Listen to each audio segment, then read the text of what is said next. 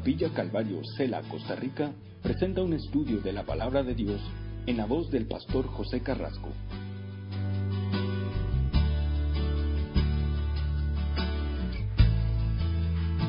Vamos a continuar con nuestro estudio del libro de Salmos, capítulo 31.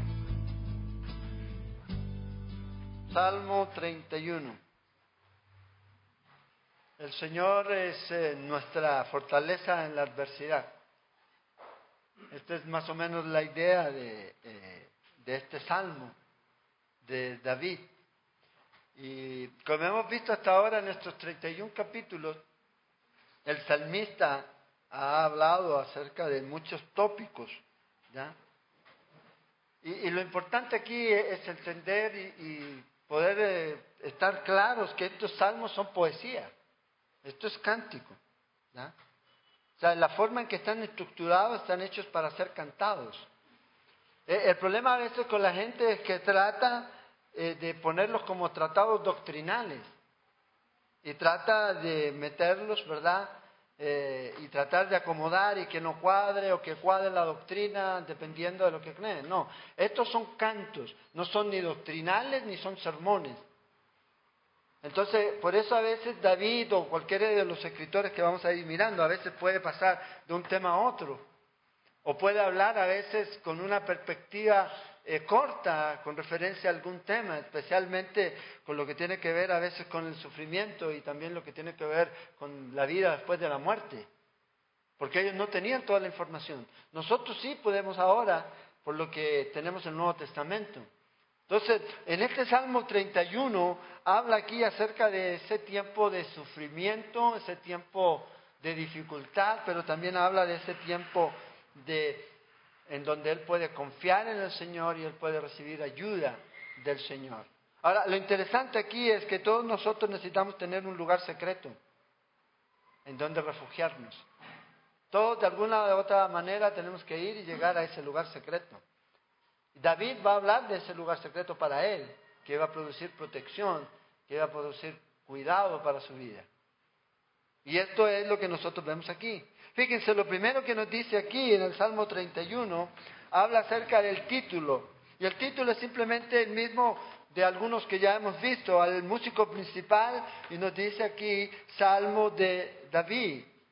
Y aquí David va a orar y la oración debe siempre ir acompañada de fe. Y la fe debe descansar no en mi capacidad, sino en Dios. Y este, es la base, va a partir de eso. Va a partir confiando en Dios, declarando su fe en Dios, en lo que Él ha hecho. No podemos dividirla. Y cuando oramos en fe, y confiamos en Dios, podemos descansar en Él y podemos hacer lo que David va a hacer aquí, entregar su vida en las manos de Dios. Que pase lo que pase, Él puede descansar en lo que Dios va a hacer o está haciendo o va a seguir haciendo. Entonces, comienza aquí que eh, el primer versículo, fíjense, en ti, oh Jehová, he confiado. Ahora, una cosa interesante de este salmo es que es citado en muchas otras partes de la Biblia. Por ejemplo, en el libro de Jonás, el famoso Jonás, cuando estaba en el vientre del pez, cita un versículo acá en Jonás 2.8 o 2.6. En el Salmo 71, Jeremías también cita este salmo. Y el mismo Jesucristo citó este salmo. Y probablemente Esteban también estaba citando este salmo o versículos de este salmo. Entonces vemos que es una de las características de este salmo, que aparece a través de todos los periodos de la historia de Israel. Los mismos eh, eh, salmistas, probablemente el Salmo 71 también lo escribió David, no sabemos. Pero el asunto es este, es que David está diciendo aquí, he confiado en el Señor. Y la palabra confiado que aparece aquí también se puede traducir como refugio.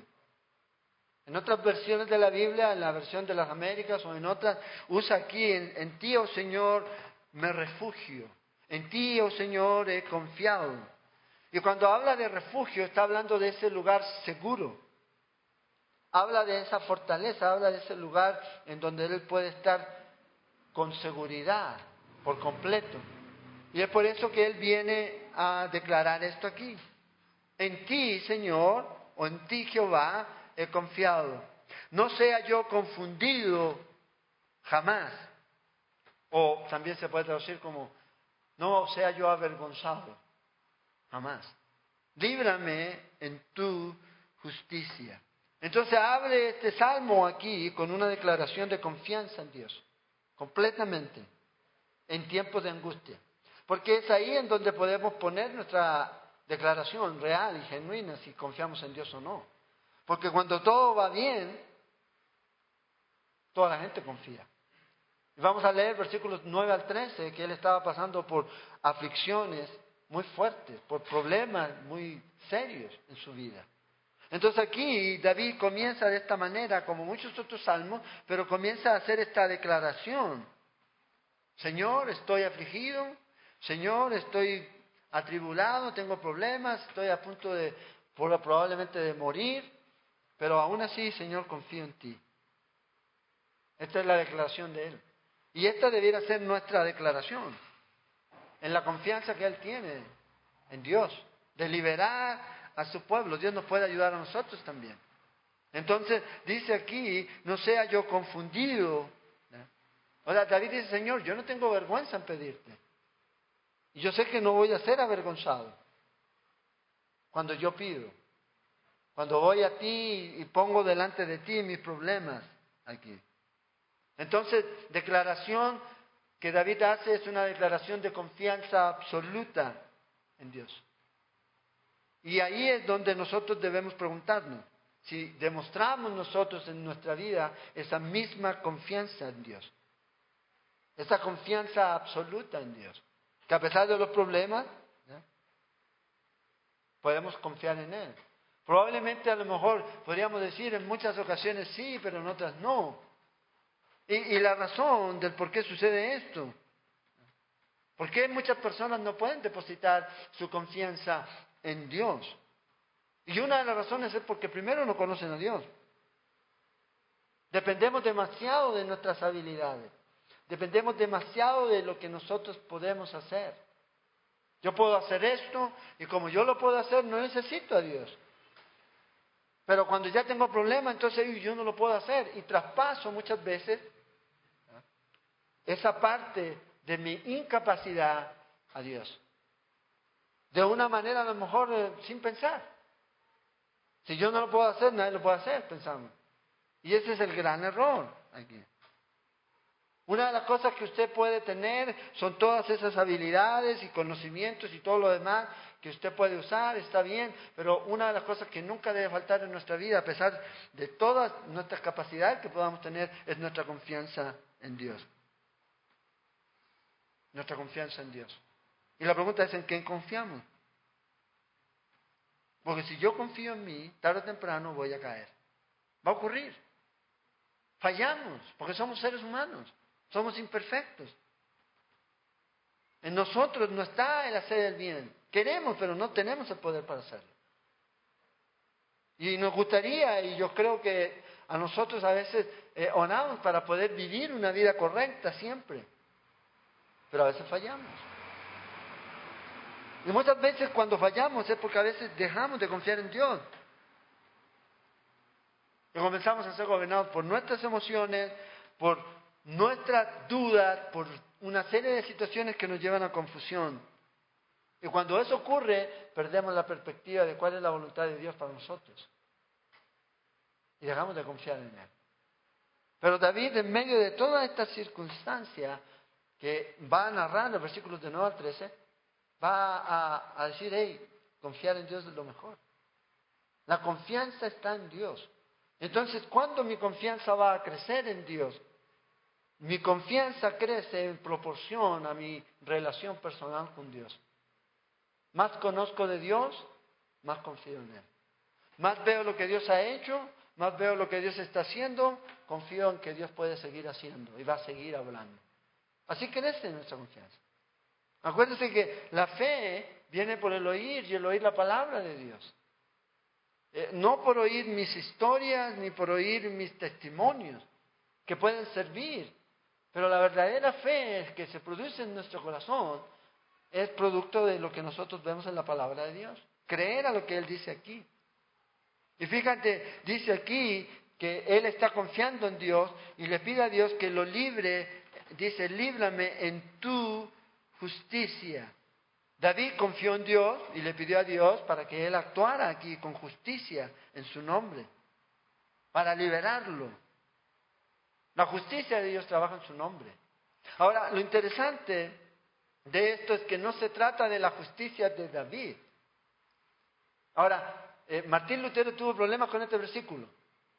Cuando él estaba estudiando y enseñando el libro de Salmos, llegó a este punto y él se preguntó, ¿cómo podría este hombre pedirle a Dios que lo librara en su justicia? Si lo único que merecemos nosotros, si fuera dada la justicia de Dios para nosotros, es la muerte, es la condenación. Eso es lo que nosotros merecemos. Si yo le pido a Dios que actúe así, eso es lo que Martín Lutero decía, eso es lo que voy a obtener. Entonces Lutero tenía ese gran problema hasta que llegó al libro de Romanos, en el capítulo 1, en el versículo 17, cuando la justicia de Dios se revela por medio del Evangelio. Entonces dijo, hey, entonces no está hablando aquí de la justicia que ese se merece, sino que está hablando de la justicia que Dios nos da por medio de la obra que Cristo ha hecho por nosotros. Es a través de la gracia, es a través de la misericordia de Dios. Señor, dame eso. Y esto es lo que él estaba diciendo aquí. Y cuando Lutero estaba en este debate teológico, es cuando, podríamos decir, dio la luz. Y se produce esa transformación en este hombre que tenemos registrado en la historia. En este hombre aceptó a Jesús y creyó y dejó de vivir de la manera en que lo venía haciendo, tratando de justificarse, haciendo obras y golpeándose y todo lo demás. Cambió. Y ahí tenemos al padre de la reforma. Entonces, ¿cómo llegó a este punto? Sencillamente de esta manera. Es la justicia de Dios mediante la cual Dios nos da su gracia por medio de la predicación para nosotros del Evangelio. Pero aquí David estaba hablando no de su justicia, porque obviamente él sabía que no era justo, no era perfecto. Pero Señor, en tu justicia, dame tu justicia y líbrame. Y David confió en esto y descansó en el Señor. Luego fíjate en el versículo 2, dice aquí, versículo 2 a 4. Y aquí está esta petición que David comienza a hacer. Señor, rescátame. Pero el rescate que David está pidiendo está fundado en algo. No solamente pide rescate por pedir, sino que lo pide en base a su relación con Dios. Fíjate, dice el versículo 2, inclina a mí tu oído, líbrame pronto, sé tú mi roca fuerte y fortaleza para salvarme, porque tú eres mi roca y mi castillo. Fíjate, David está descansando en estas promesas que están aquí que son como estos clavos que lo mantienen firme sobre lo que está colgada la fidelidad del Señor. Y habla aquí de que tú eres mi roca, Señor, tú eres mi fortaleza. Por tu nombre me guiarás y me encaminarás. Sácame de la red que ha escondido para mí, pues tú eres mi refugio. Líbrame en tu justicia, dijo el versículo anterior. Y ahora él está, continúa aquí pidiendo, Señor, actúa con justicia en nombre de tu siervo que te necesita. O sea, rescátame, protégeme, te necesito. Esto es lo que él estaba pidiendo aquí. Y, esta idea de inclina a mí tu oído, en el hebreo es la idea de, de una persona que se acerca a un moribundo para escuchar. Y esta es la idea, y esto es lo que David está diciendo aquí. Estoy enfermo, tengo problemas, acércate a mí. Y esta es la idea de este texto. Señor, inclina tu oído. Y eso es lo que hace el Señor. Se inclina y nos escucha. El, problema a veces es con lo que eh, nosotros nos ocurre en nuestra vida, dice. No es que el oído del Señor se haya deteriorado, dice Isaías 59, sino que vuestros pecados, dice, son los que hacen separación. Entonces nuestra relación con Dios siempre va a estar en la medida en que nosotros reconozcamos nuestras faltas y nos arrepentamos. Pero mientras yo siga viviendo pecado va a ser muy difícil. Hace separación. Isaías 59, 1 y 2 dice eso. Y esto es lo que dice, si hemos pecado debemos confesar nuestro pecado. El Señor escucha nuestra oración y el Señor viene, nos limpia, nos perdona. Y David pide aquí al Señor que sea, dice, sé tú mi roca, sé tú mi castillo, tú eres mi roca. Esta es la confianza que David tenía. Y cuando habla de roca, de castillo y de todo eso, está hablando de un lugar de estabilidad. Algo de protección es lo que está hablando. Esta es la idea aquí. Hablando de seguridad. Lean ustedes el capítulo 32 después en su casa de Deuteronomio. Cuando habla, y ese es un salmo cántico de Israel. Vemos aquí esta estabilidad y esta protección y esta seguridad que David está pidiendo a Dios. Y, ahí es el único lugar donde la vas a encontrar. Porque nosotros siempre luchamos por estabilidad, cuando esté estable, cuando esté más seguro, cuando tenga aquello. Vea, si no estamos en Cristo Jesús, siempre vamos a estar propensos a caer. Cae la bolsa, sube el petróleo, y queda uno ahí como sin saber qué hacer. Pero en Cristo tenemos esa seguridad aquí. Y por eso, ¿qué hace una persona? ¿Qué es lo primero que uno tiene que hacer cuando va a construir? Aparte de comprar el terreno, obviamente, ¿ya? construir lo propio. ¿Qué es lo que uno va a hacer? Limpiar el terreno y todo lo demás y luego levanta inmediatamente la casa. No. Los ingenieros aquí, ¿qué hacemos? Ponemos cimientos, ponemos base, un fundamento. Y eso es lo que nosotros necesitamos. Si queremos edificar una casa sólida, una casa que se va a mantener, necesitamos buenos cimientos. Y Cristo es esa roca. Cristo es esa fortaleza. Es lo que Jesús dice en Mateo 7, cuando termina el sermón del monte. Todos los que oyeron estos van a ser considerados de dos maneras, como necio o como alguien sabio. El sabio es el que construye sobre la roca, sobre la roca. El necio es el que construye sobre la arena. Los dos van a tener las mismas situaciones viniendo a sus vidas, pero hay uno que va a permanecer, el otro se va a caer. Tarde o temprano va a caer la casa. Todo lo que le pueda producir protección, estabilidad y seguridad desde una perspectiva humana va a ser destruido. Va a caer. Pero el que permanece, dice, y el que pone por obra las palabras de ese sermón, o sea, lo vive, entonces dice que se va a permanecer. Entonces, ¿cuál es nuestro fundamento? Esa es una pregunta. Bueno, ¿cuál es su fundamento? Bueno, yo creo que hay dos fundamentos muy claros para nosotros. Es Cristo y su palabra. No hay otro. Y hay el que ponga otro fundamento sobre el que ya está puesto. Después dice, bueno, de ahí vienen los apóstoles, sí. Ya los apóstoles murieron, pero el fundamento es Cristo Jesús, inamovible. Por sí solo los apóstoles no son fundamento. Si ellos no están fundamentados en Cristo Jesús. Entonces aquí David está hablando acerca de esto. esa roca ahí de, necesitamos tener. En Cristo, en su palabra, obediencia a su palabra, vivir su palabra. Porque la palabra de Dios nunca vuelve atrás vacía, hermano. O sea, siempre va a producir un trabajo en tu vida y en mi vida. Nunca le des importancia o menos importancia el solo hecho de leer la Biblia. Siempre va a producir algo. Porque la palabra, dijo Isaías 55, nunca vuelve a estar vacía. Siempre va a producir algo.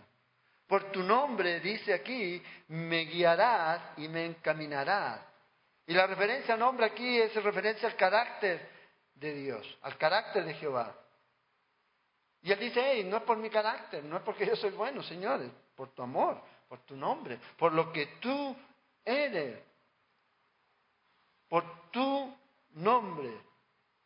Es como Josué, en Josué 7, ¿qué harás? en nombre de tu gran nombre. ¿Qué vas a hacer? Dice. Y eso es lo que el Señor hace. Dios trae honor a su nombre.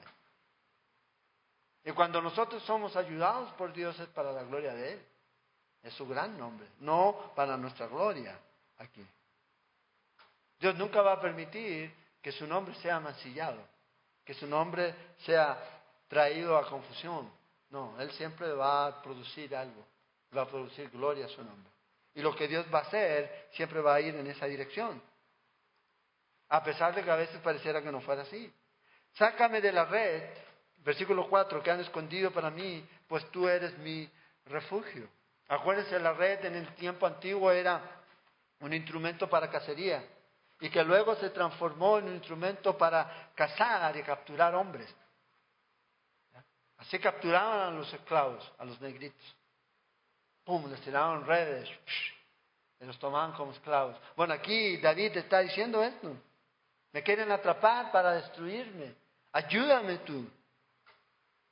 David sabía que Dios lo podía librar, rescatar, incluso de estos hombres inteligentes y decididos a capturar. Entonces David dice, Señor, ayúdame, ayúdame tú.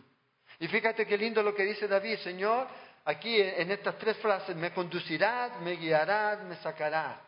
Porque en, el tiempo en el que están escritas están en ese tiempo continuo y permanente.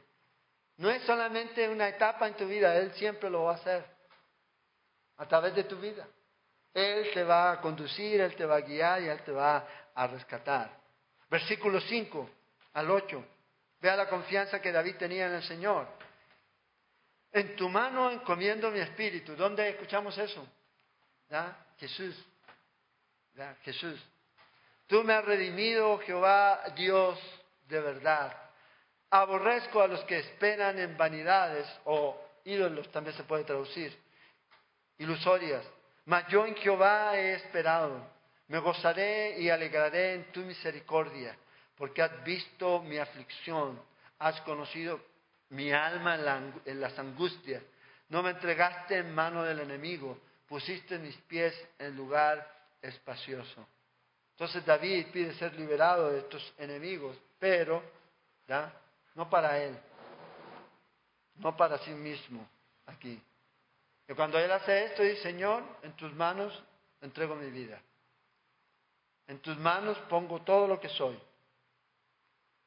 en la parte más profunda de su vida, y Señor, ahí está todo. Todo lo que soy está ahí. Las manos del Señor producen seguridad.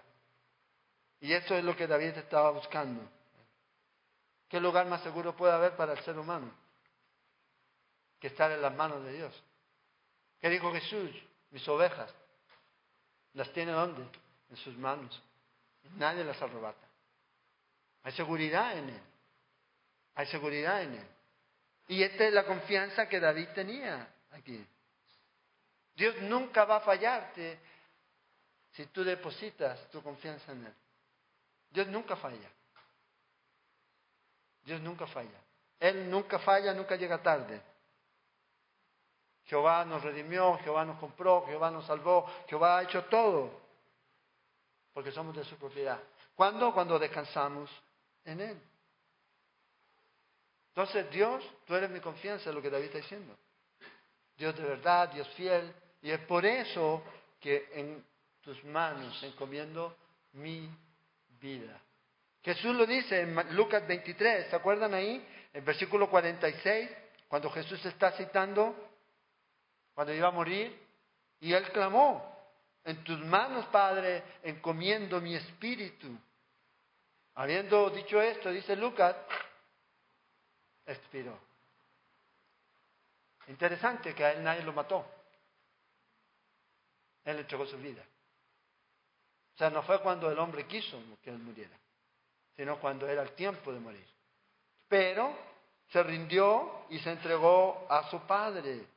Y no son unas palabras así como, ay Señor, bueno, me tocó. ¿Qué voy a hacer? No, ahí es palabras de esperanza. Porque el triunfo se iba a ver tres días después, en su resurrección. Es lo mismo con nosotros.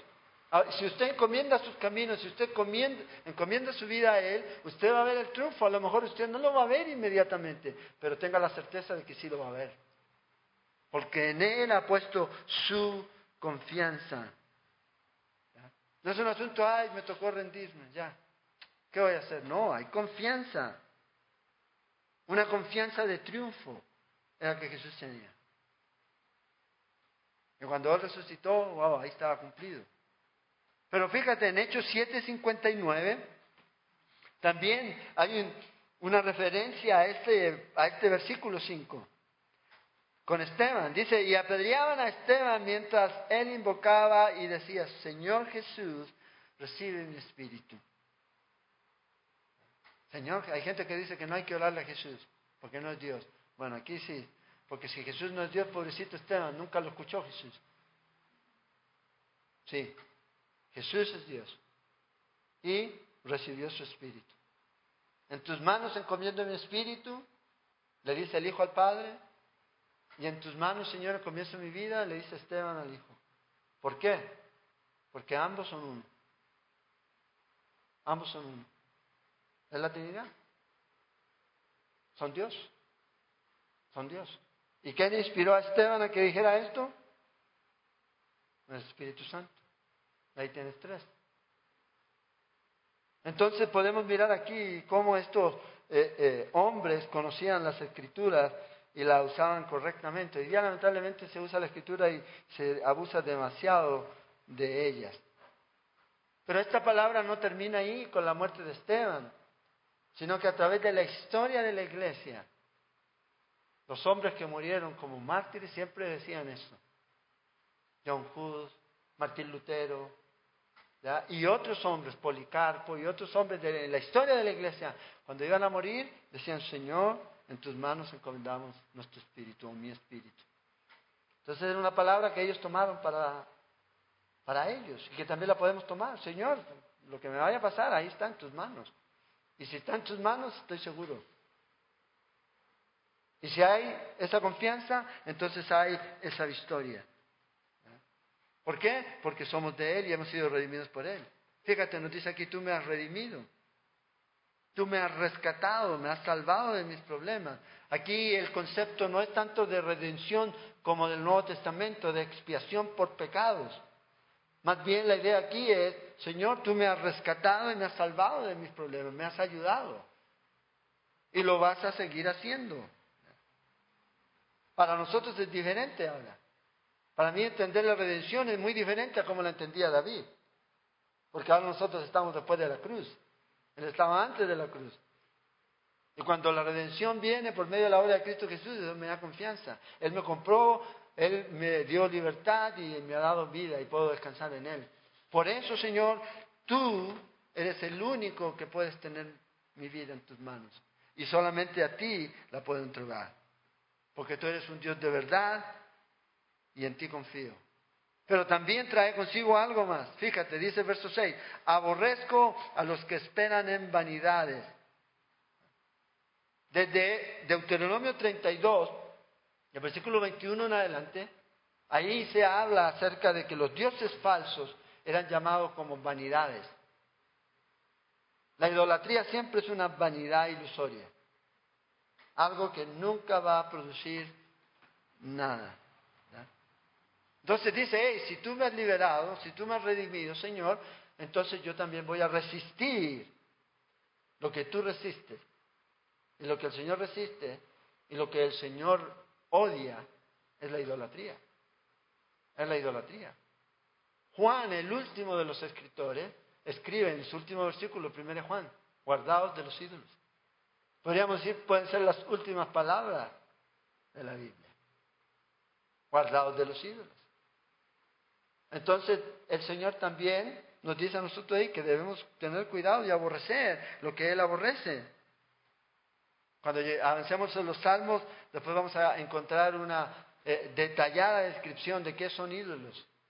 Dice, no son nada. Nada. Son hechos por los hombres. Nada más. Y no producen nada en la vida de las personas, sino sencillamente una ilusoria vanidad, que creen que van a lograr algo. Luego dice el versículo 7, me gozaré y alegraré en tu misericordia. Entrega y sumisión de David trae consigo gloria, misericordia, trae alabanza a la vida de este hombre. Es lo que Él hace. Y eso es lo que debe producir en nosotros. Lo que Dios debe hacer en nuestra vida y lo que Dios hace en nuestra vida. Eso es lo que produce. Ahora, es interesante aquí ver cómo Dios nos ve.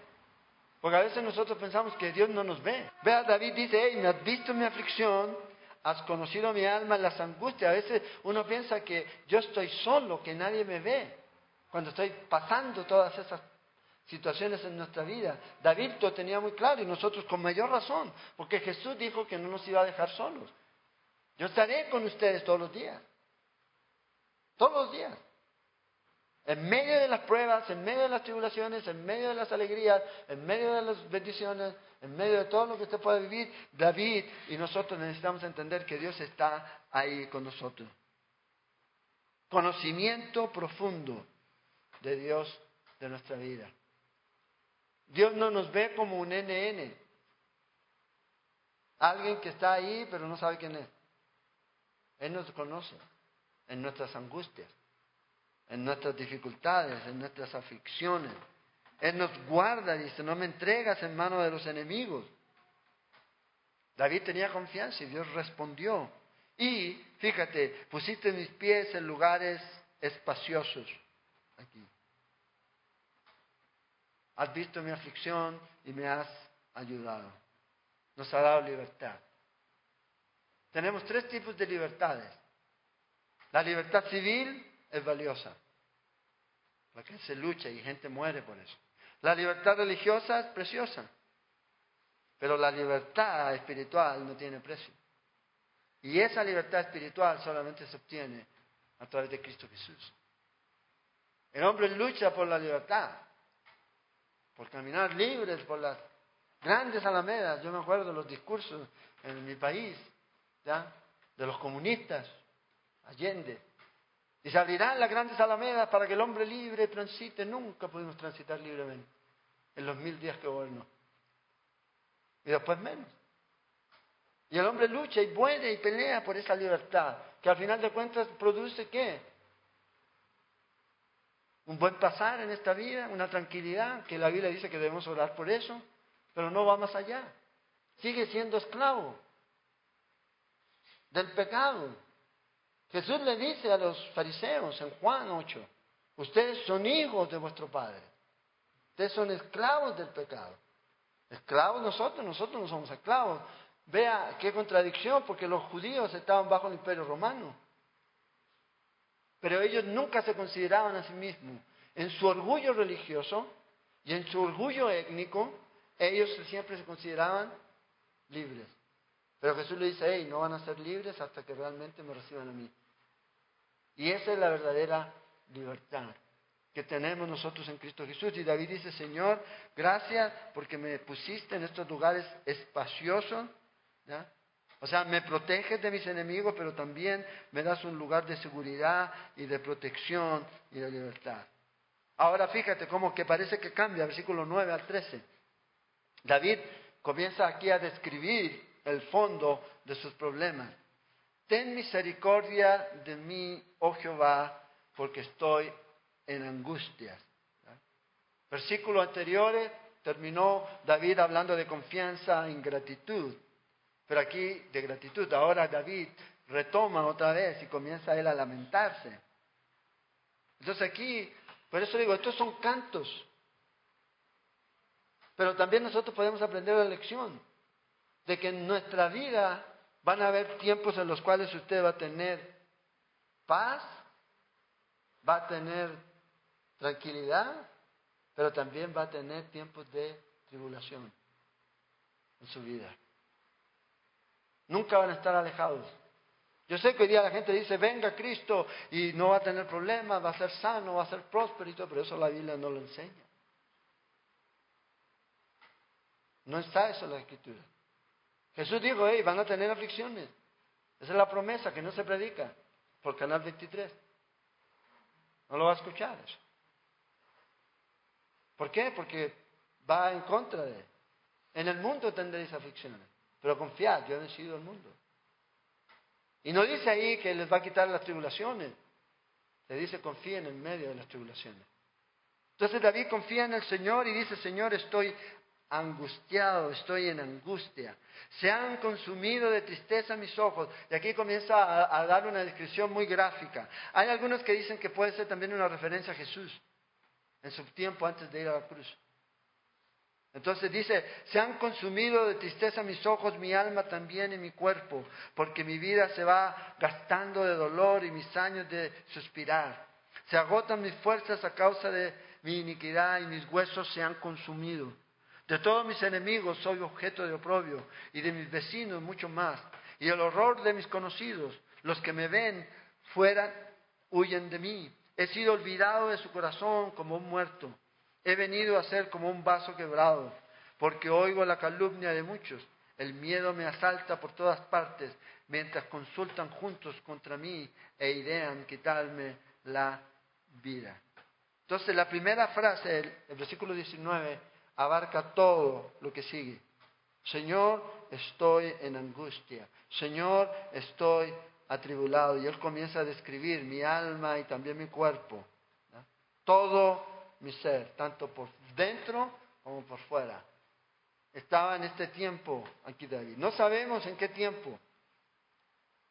Algunos dicen que era el tiempo cuando Saúl lo perseguía. Hay otros que durante el tiempo de Absalón cuando también lo perseguía, lo quería matar. El asunto es que no sabemos, pero de que estaba en tribulación, estaba. Y él está reconociendo esto.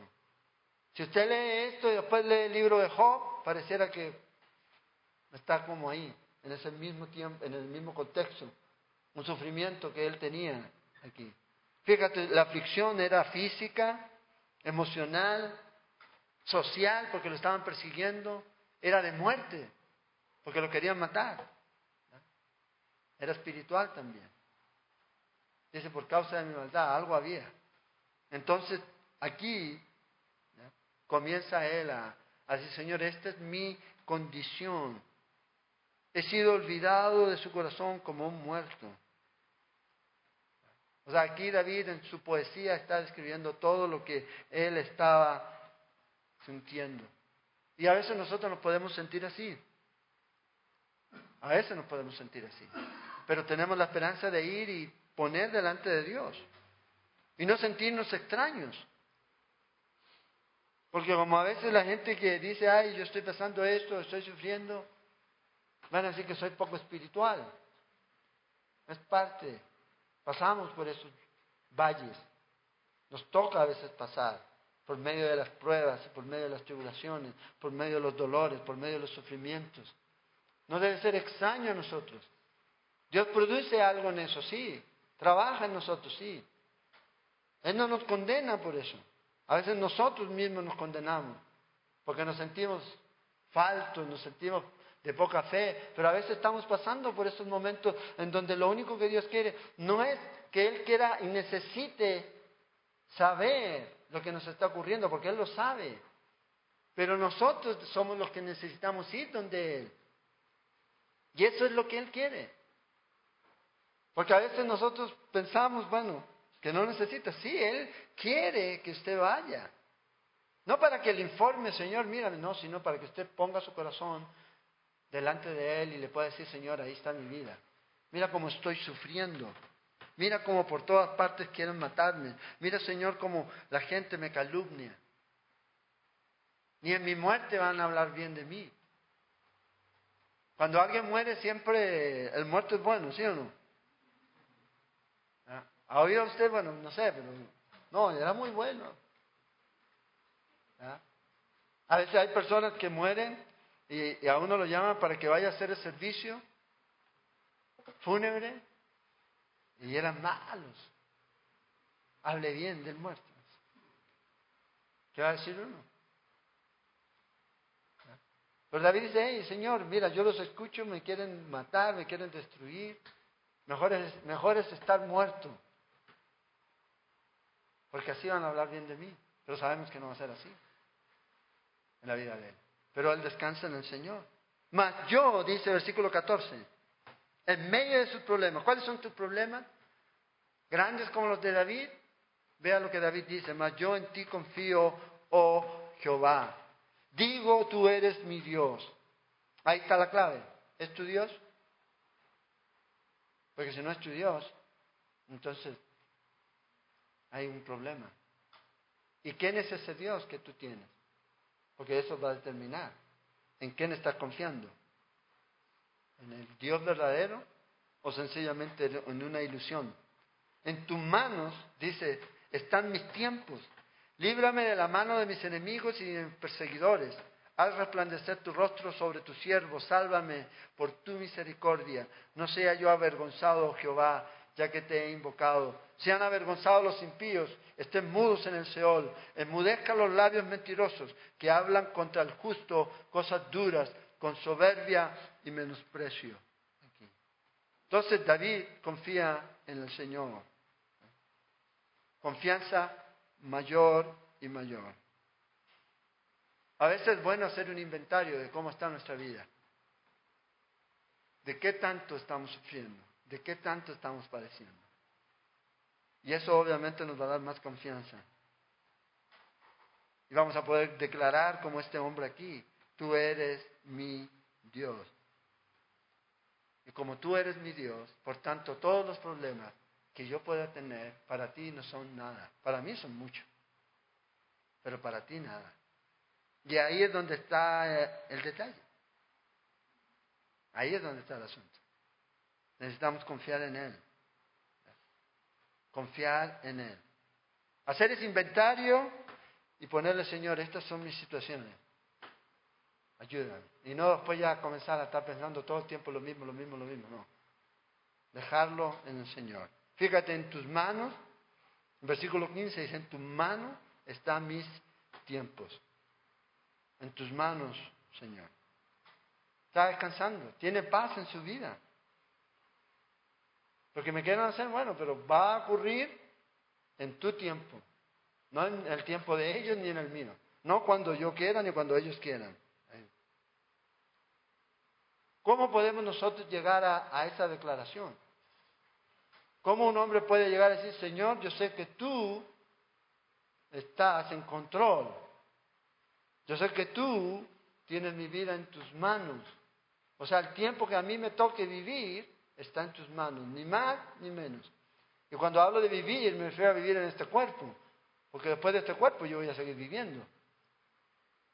Pero en esta tierra David tenía claro que todo el tiempo estaba en las manos de Dios. Primero porque David sabía que Dios estaba en control. Y segundo sabe que Dios gobierna. Y eso nos puede ayudar a descansar. Y ya lo declaró, Señor, ¿eh? en tus manos pongo todo mi vida. Así que pase lo que pase, ahí está. En tus manos. ¿Se acuerdan ustedes cuando David censó al pueblo en el último capítulo de 2 Samuel? Y dice ahí que Dios le mandó al profeta Gad y, y le dijo, hey, cometiste un gran pecado. Entonces escoge tres opciones para recibir castigo. Y una de ellas era caer en las manos de Dios. Y David dijo, hoy prefiero esa. Porque Él yo sé que tendrá misericordia y no quiero caer en las manos de los hombres. Entonces David estaba tranquilo. Y aquí Él está declarando eso y luego lo sostiene hasta el final de su vida. Señor, en tus manos pongo mi vida. Entonces, todas las estaciones de tu vida están en las manos de Dios. Todo lo que te ha tocado vivir ha estado en las manos de Dios. En tu juventud, en tu edad adulta, en la vejez, en lo que venga. Todo ha estado en las manos de Dios. Todos los tiempos. Y todos los tiempos son necesarios. En Chile hay cuatro estaciones. Aquí ustedes tienen dos, una de lluvia y una de sequía. Ahora más de sequía que de lluvia, pero tienen dos. En Chile hay otoño, ahorita están en otoño, después viene el invierno, después en septiembre viene la primavera y en diciembre viene el verano. Cada una de ellas tiene su particularidad que va formando lo que nosotros somos. nos vamos aclimatando a esto. Bueno, lo mismo en nuestra vida. Cada una de estas instancias de las que nos toca vivir van formando nuestro carácter. Y Dios tiene control. Todos necesitamos ese invierno, ese sufrimiento, ese dolor, ese otoño, un leve sufrimiento, esa primavera en donde comienzan los árboles a florecer y los pajaritos a cantar, y ese sol en verano que brilla. Todos esos van trabajando y van produciendo en nosotros el carácter de Cristo. Y Dios tiene control. Usted necesita todo eso para estar completo. Pero eso es increíble que a veces la gente diga todo bien, todo bien, todo. No, no está todo bien. Si todo está bien, entonces preocúpese. Deben haber momentos en donde vamos a crecer. Y a veces donde más crecemos es cuando estamos pasando por ese tiempo de invierno, de frío, de oscuro. Podemos ver la luz de la primavera y llegar al verano. Entonces David confía en el Señor. Dice, haz resplandecer tu rostro en el verso 16 sobre tu siervo. Parece que aquí está tomando eh, esa bendición sacerdotal del libro de números, en capítulo 6 de números, del verso 23 al 27. Dios te bendiga y te guarde y haga su rostro resplandecer y ponga sobre ti su paz. Entonces David tomó esto, probablemente, y está agradeciendo al Señor esto. Y está diciendo, Señor, haz resplandecer tu rostro sobre tu siervo. Sean avergonzados los impíos y estén mudos en el Seol. O sea, no sea yo avergonzado, sino ellos. Sino ellos. Versículo 19, 22 dice, cuán grande es tu bondad que has guardado para los que te temen. ¿Temes al Señor? Si teme al Señor, aborrezca lo malo. Porque eso es lo que Él aborrece. Eso es lo que Él aborrece. Si no aborrezco lo malo, entonces no temo al Señor, no tengo respeto. Que has mostrado a los que esperan en ti, ¿espera usted en Él o espera en alguien más? Porque si no, va a seguir esperando. Delante de los hijos de los hombres, en lo secreto de tu presencia los esconderás de la conspiración del hombre. Ahí está el lugar secreto, en la presencia de Él. En Cristo Jesús es donde estamos seguros. Ese debe ser nuestro lugar secreto, es estar con Él. Los pondrás en un tabernáculo a cubierto de contención de lengua. Bendito sea Jehová, porque ha hecho maravillosa su misericordia para conmigo en ciudad fortificada. Decía yo en premura, cortado soy de delante de tus ojos, pero tú oíste la voz de mis ruegos cuando a ti clamaba. Entonces esta es la confianza de David, una confianza plena en Dios completa en Dios. Porque como estaba hablando de los versos 9 al 13, luego ahora aquí, del 14 al 18 y ahora aquí. Esa es la confianza que él tenía. Una recompensa para su vida. Entonces, ¿dónde debe estar nuestro lugar secreto? Es a los pies de la cruz de Cristo. A los pies de Cristo. Ese es el lugar secreto. Y cuando estamos en ese lugar, no importa lo que venga, no importa lo que pase, no importa lo que digan. Se burlen de usted o lo que quieran, usted va a poder estar confiado. Todas estas personas van a estar seguras. Si usted cree en Cristo y está en Él, ahí es donde Él está. Ahora, el problema con este lugar secreto, para muchos lo ven como a veces un lugar muy místico. Mm, y crean, y en la iglesia apagan la luz y, tiran humo. pero no, es algo normal. Debiera ser parte de nuestra vida normal.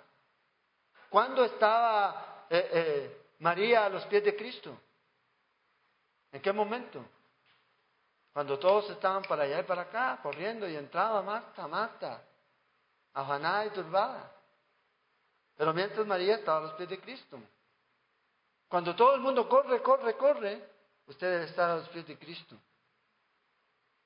Ahí es donde debemos estar. Ahí vamos a encontrar confianza, ahí vamos a encontrar seguridad. Vamos a encontrar paz, dirección, guía. Todo lo que necesitamos lo vamos a encontrar ahí. Entonces necesitamos nosotros tener ese lugar secreto, ese tiempo para poder experimentar en ese lugar secreto. En donde Dios va a poner, dice, a todos estos que conspiran contra Él, los va a echar. Dios va a producir juicio. Va a traer juicio a esta gente. David decía en el verso 22, Señor, tengo eh, eh, memoria de que yo estaba pensando que me iba a morir, pero vea, todavía estoy aquí. Y a veces nos pasa a nosotros. A veces pensamos, ay, me voy a morir. Clamamos a Dios y no nos ponemos. David dice, yo pensé que me iba a morir, clamé a Dios y vea, y aquí estoy. Y termina aquí David con este llamado para todos. Alabando al Señor, dice, amen a Jehová todos vosotros sus santos. Y la referencia a santos aquí es a los fieles seguidores. A los fieles guarda Jehová y paga abundantemente al que procede con soberbia. Esforzaos todos vosotros los que esperáis en Jehová y tome aliento vuestro corazón. Entonces, la experiencia de David no lo llevó a encerrarse él mismo, sino que llevó a alcanzar a otros, para que también sean parte. Voy a motivarte también a hacer lo mismo. Fíjate, los llama él aquí a alabar al Señor a adorar al Señor, a esperar en Él, a confiar en Él, a tomar aliento en medio de la tribulación, en medio de los problemas. Que los santos saben al Señor. Entonces la pregunta es, si los santos no aman al Señor, ¿quién lo va a amar? Si nosotros no somos ese testimonio al mundo de que amamos al Señor, ¿ya? ¿Quién? Tenemos que mostrarlo. No hay nadie que esté exhibido de este pago. El pago más grande que Dios quiere es que le amemos. Es lo que es. El amor que Dios nos ha dado es también para que nosotros retribuyamos este amor y le demos a Él lo que Él se merece, lo que él, por lo que Él es. Hay muchas razones por las cuales nosotros podemos amarlo. Muchas. Y usted puede mirar por medio de las escrituras. Siempre va a ser un beneficio amar y demostrar el amor de Dios en su vida, su fidelidad a Dios. Y David insta a ellos a hacerlo. Pero fíjate, fiel es Jehová en guardar a los fieles, pero paga abundantemente al que procede con soberbia. Estas dos verdades que están aquí son ciertas. No hay contradicción. Porque la gente dice, ay, pero Dios ama y solamente todos van a ir al cielo porque Dios los ama a todos. Sí, pero también la Biblia dice que Dios va a castigar al culpable. ¿Y quién es el culpable? El que rechaza a Cristo Jesús. ¿Nosotros éramos culpables? Claro, éramos culpables. Estábamos condenados. Condenados en delitos y pecados, dice Pablo. Pero cuando creímos en Cristo, Dios nos perdonó. Por eso Jesús dice en el Evangelio de Juan 3, los que creen en Él tienen vida eterna. En Cristo Jesús. Pero el que no cree en Él va a ser enjuiciado, va a recibir abundante castigo. Una paga, dice aquí, abundante. Entonces la advertencia está para todos aquellos que piensan de que Dios no va a traer juicio, que van a poder seguir viviendo la vida como quieren. Un día Dios los va a juzgar. Pero el Señor nos llama. Nosotros, esforcémonos. Dice, esforzados todos vosotros, los que esperan en Jehová, y tome aliento vuestro corazón. Este es el líder. Este es el verdadero amigo que insta a los seguidores y a sus amigos a seguir al Señor. A animarlos a otros a encontrar lo que Él encontró en Dios. Es el verdadero amigo es el verdadero líder. El que no te anima a encontrar lo que él ha encontrado en el Señor, está muy difícil. El que no te lleva más cerca de Él, de Cristo, es peligro. Siempre nos debe llevar más cerca, más cerca de Dios. Dios es el que nos está llamando. Y si Dios te ha llamado, tú debes también llevar a otros para que también estén cerca. Porque si no, si no lo hacemos nosotros, ¿qué lo va a hacer? Entonces, esta es la esperanza que nosotros tenemos. Esta es la confianza que nosotros tenemos. Ahora la pregunta es si nosotros tenemos esta confianza, esta seguridad, esta certeza. Porque si no la tengo, hay un gran problema. Hay un gran problema. Y el problema es que Dios va a traer juicio sobre los soberbios. Porque una persona soberbia, orgullosa, es la, aquella que no quiere rendirse a Dios. Porque ese es el problema. El problema del hombre no está afuera, el problema del hombre está en su corazón. Y una de las cosas que dice, de las que aborrece, dice el libro de Proverbios 6, una de ellas es el activo, el corazón. El que no se quiere rendir a Dios. Entonces, hay esperanza siempre, sí. Pero también hay una expectativa muy grande de un gran juicio de Dios sobre aquellos que no conocen a Cristo. Entonces David le dice, ahí, anímense, fortalezcanse, sigan, crezcan y esperen en el Señor. Y tome aliento en su corazón y aliente a los demás. Eso es lo que nosotros necesitamos hacer. Y el que no tiene a Cristo Jesús es llevarlo a Él, a Cristo Jesús, para que se arrepienta. Porque solamente aquellos que reciben a Jesús como Señor y Salvador, Él los guarda. Porque no todo el que me dice Señor, Señor, entrará al reino de los cielos, sino que hace la voluntad del Padre, que está en los cielos. Dice, a todos los que les dio potestad de ser llamados hijos de Dios son aquellos que creen en Cristo Jesús. Pero los que lo rechazan no son hijos de Él. Entonces, David cierra este salmo aquí con estas palabras. Señor, nuestra fortaleza en la adversidad. Eso es lo que Él quiere ser. Una de las tantas cosas que Él quiere ser en nuestra vida.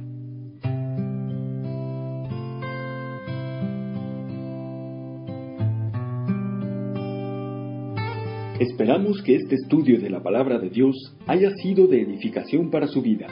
Le invitamos a visitar nuestro sitio en internet www.ministeriocela.com, donde encontrará más estudios y recursos para su edificación.